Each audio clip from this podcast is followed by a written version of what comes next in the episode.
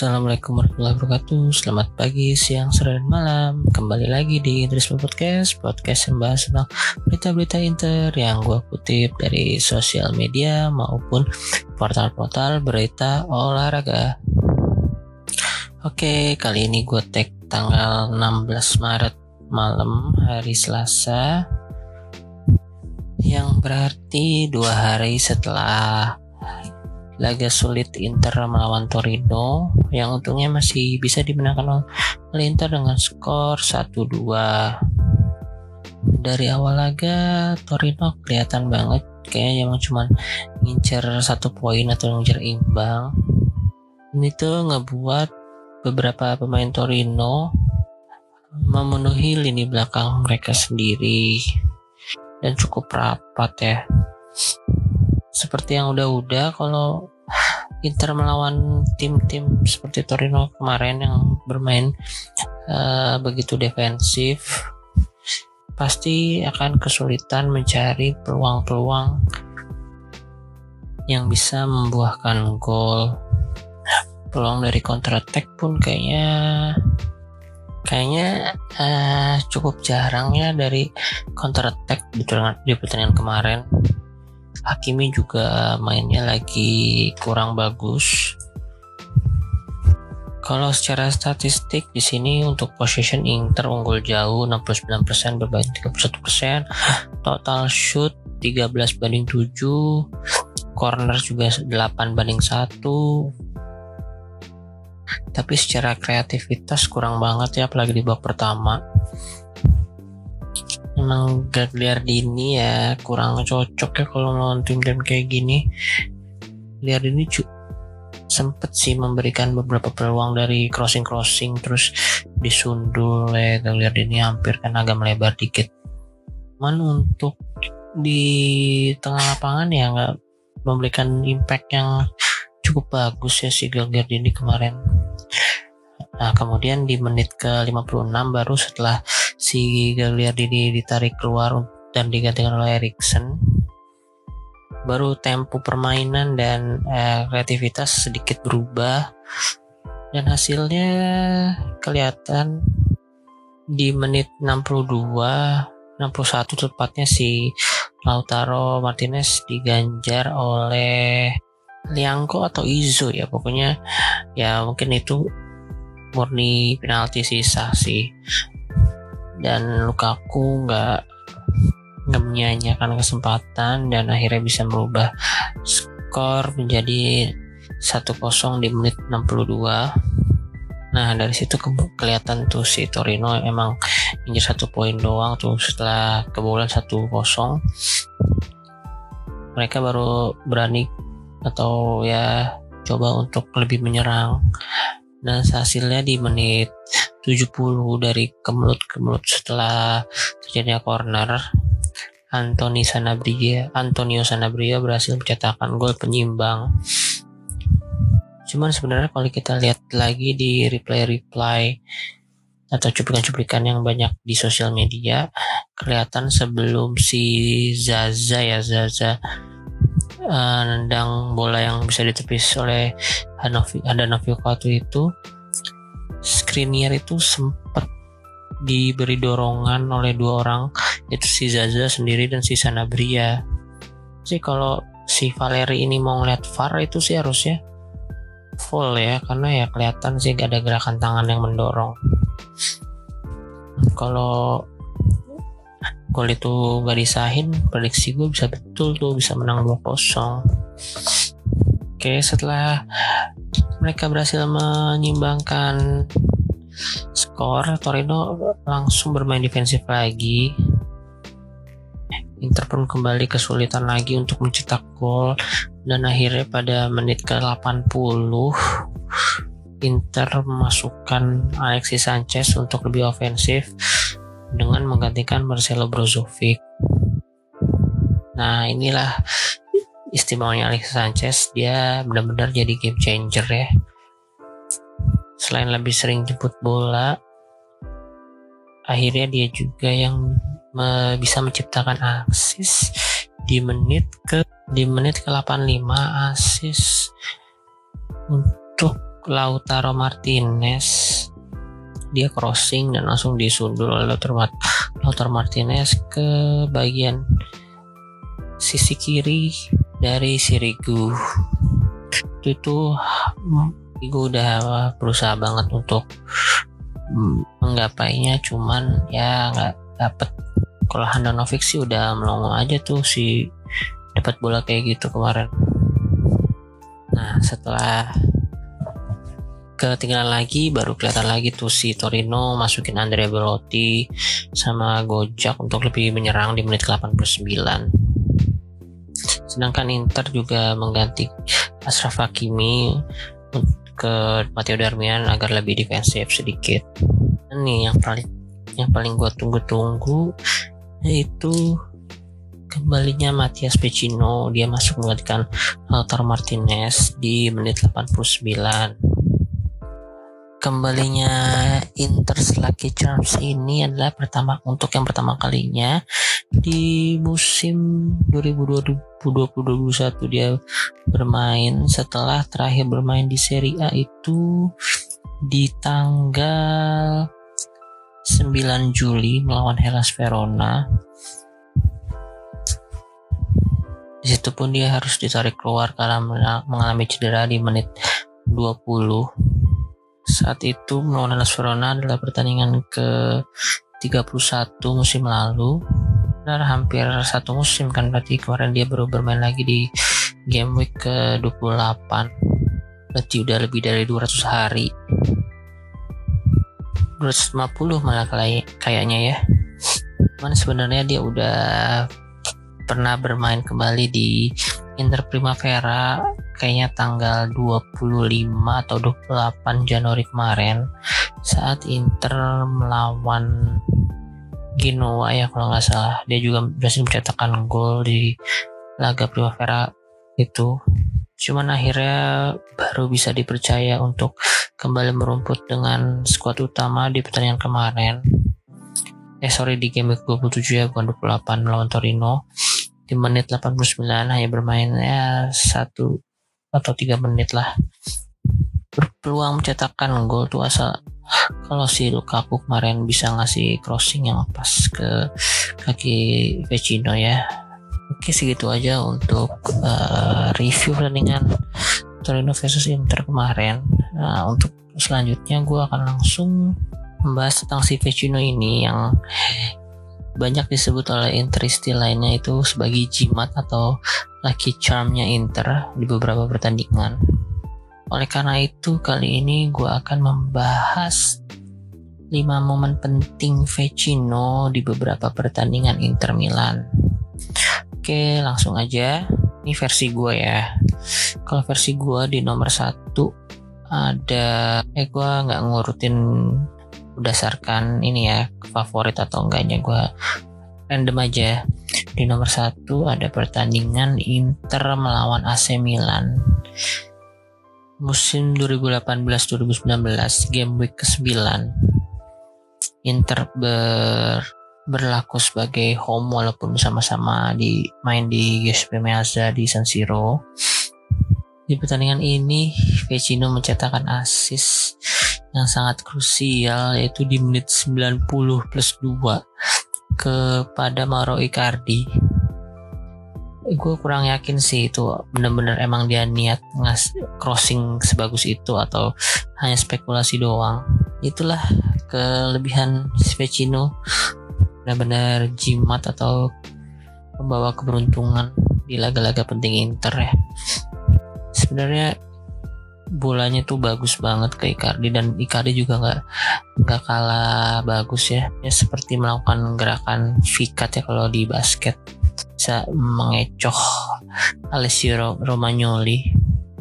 Dan akhirnya pertandingan tersebut berakhir dengan skor 1-0 aja untuk kemenangan Inter. Oke selanjutnya di nomor 2 masih lawan Milan juga cuman di season yang berbeda yaitu di season 2019-2020 di match day ke-23 lagi-lagi Inter melawan AC Milan dengan skor akhir 4-2 ini juga menjadikan salah satu momen comeback legendaris yang bakal dikenal di tahun-tahun ke depannya ya. Karena di babak pertama AC Milan berhasil menang 2-0 terlebih dahulu terlebih dahulu dari gol Ante Rebic dan Zlatan Ibrahimovic. Di laga ini setelah ketinggalan 2-0 terlebih dahulu Brozovic berhasil mencetakkan gol membalas kedudukan jadi 1-2 dan lagi-lagi Vecino di menit 53 hanya berselang 2 menit dari gol Brozovic yang tadi dia berhasil mencetakkan gol ke gawang ke gawang Donnarumma setelah mendapatkan assist dan cutback dari Alexis Sanchez. Dan sepertinya momen itu benar-benar ngebangkitin lagi semangat-semangat main Inter. Dan buat percaya diri pasukan Conte waktu itu semakin tinggi ya. Akhirnya dari menit itu Inter terus menyerang menyerang menyerang terus. Dikata bisa dikatakan menguasai pertandingan ya. Dan akhirnya berujung gol balik keadaan di menit 70 oleh Stefan De Vrij dan Lukaku di akhir-akhir laga. Dan di akhir laga pun gol dari Lukaku itu nggak nggak luput dari Matias Vecino juga lah. Walaupun yang asis si Moses cuman berawal dari proses si killing time di pojok kanan sisi eh, penyerangan Inter. Dan dia berhasil mengirimkan umpan ke Victor Moses dan Victor Moses crossing ke Lukaku jadi gol keempat Inter saat itu.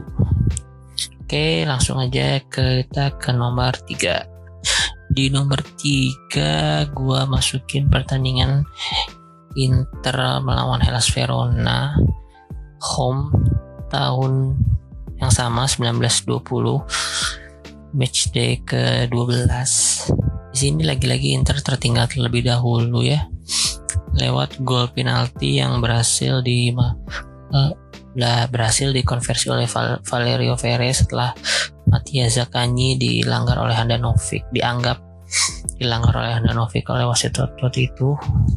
Ini agak kontroversial juga sih keputusannya menurut gue ya. Kemudian ya Inter setelah kebobolan di menit 19 itu berusaha terus untuk mencari gol. Cuman selalu gagal maksudnya selalu digagalkan oleh pemain-pemain Verona hingga pada menit ke-65 lagi-lagi Matias Vecino berhasil mencetakkan gol melalui sundulan dari hasil crossing yang diberikan oleh Lord Valentino Lazaro. Lagi-lagi dari momen gol itu dia berhasil membagikan semua semangat para pemain sehingga mereka benar-benar bisa menguasai pertandingan walaupun Hellas Verona pun bermain sangat defensif ya apalagi waktu itu ada Amrabat masih bagus-bagus tuh di Hellas Verona sebelum berhasil didatangkan ke Fiorentina. Cuman ya Vecino lalu highlight waktu pertandingan itu karena Barella berhasil steal the show dengan merasakan gol cantiknya dari luar kotak penalti ya tendangan melengkung yang sangat bagus berhasil cetakan Barella di menit 83 7 menit sebelum pertandingan berakhir. Dan gue tetap menganggap uh, andil besar Vecino di pertandingan tersebut karena dia berhasil membangkitkan semangat teman-temannya. Oke langsung ke nomor 4 Nah ini nomor 4 ini pasti Kalian udah pada tahu semua Pertandingan legendaris Yang mungkin akan dikenang beberapa tahun ke depan ya. Sebagai salah satu pertandingan terbaik juga selama gue menjadi interista yaitu apalagi kalau bukan pertandingan melawan Lazio di musim 7 2017-2018 match day terakhir match day ke-38 pertandingan yang menentukan langkah Inter Milan akhirnya bisa kembali lagi ke UCL untuk tahun berikutnya Inter bermain sebagai tim tamu yang main di Stadion Olimpico. Pertandingan berat cukup berat ya karena di menit ke-9 Lazio udah unggul melalui gol on goal dari Ivan Perisic setelah tendangan Marusik deflection ke kakinya ya kalau nggak salah ya.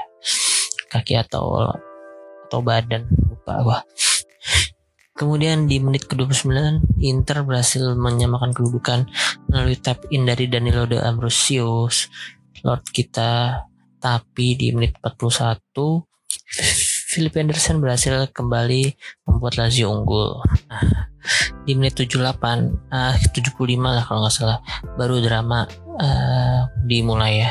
Setelah mantan atau sekarang udah menjadi pemain Inter yaitu Stefan De Vrij melanggar kapten kita Mauro Icardi di kotak penalti.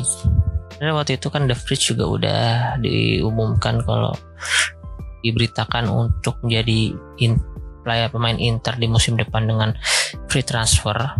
Cuman Simone Inzaghi, Simone Inzaghi tetap nekat mainin dia ya. Ya cukup kontroversial juga, cuman ya sebagai Interista sih gue menganggap sih itu bang benar-benar penalti sih. Itu benar uh, Moro Icardi benar-benar dilanggar waktu itu. Kalau dari kacamata gua gol Icar uh, akhirnya Icardi bisa mengkonversi penalti dengan baik menjadikan gol ke-20 sebenarnya di musim itu. Dan gak lama berselang oh ya dengan dari dari gol kedua lagi-lagi Inter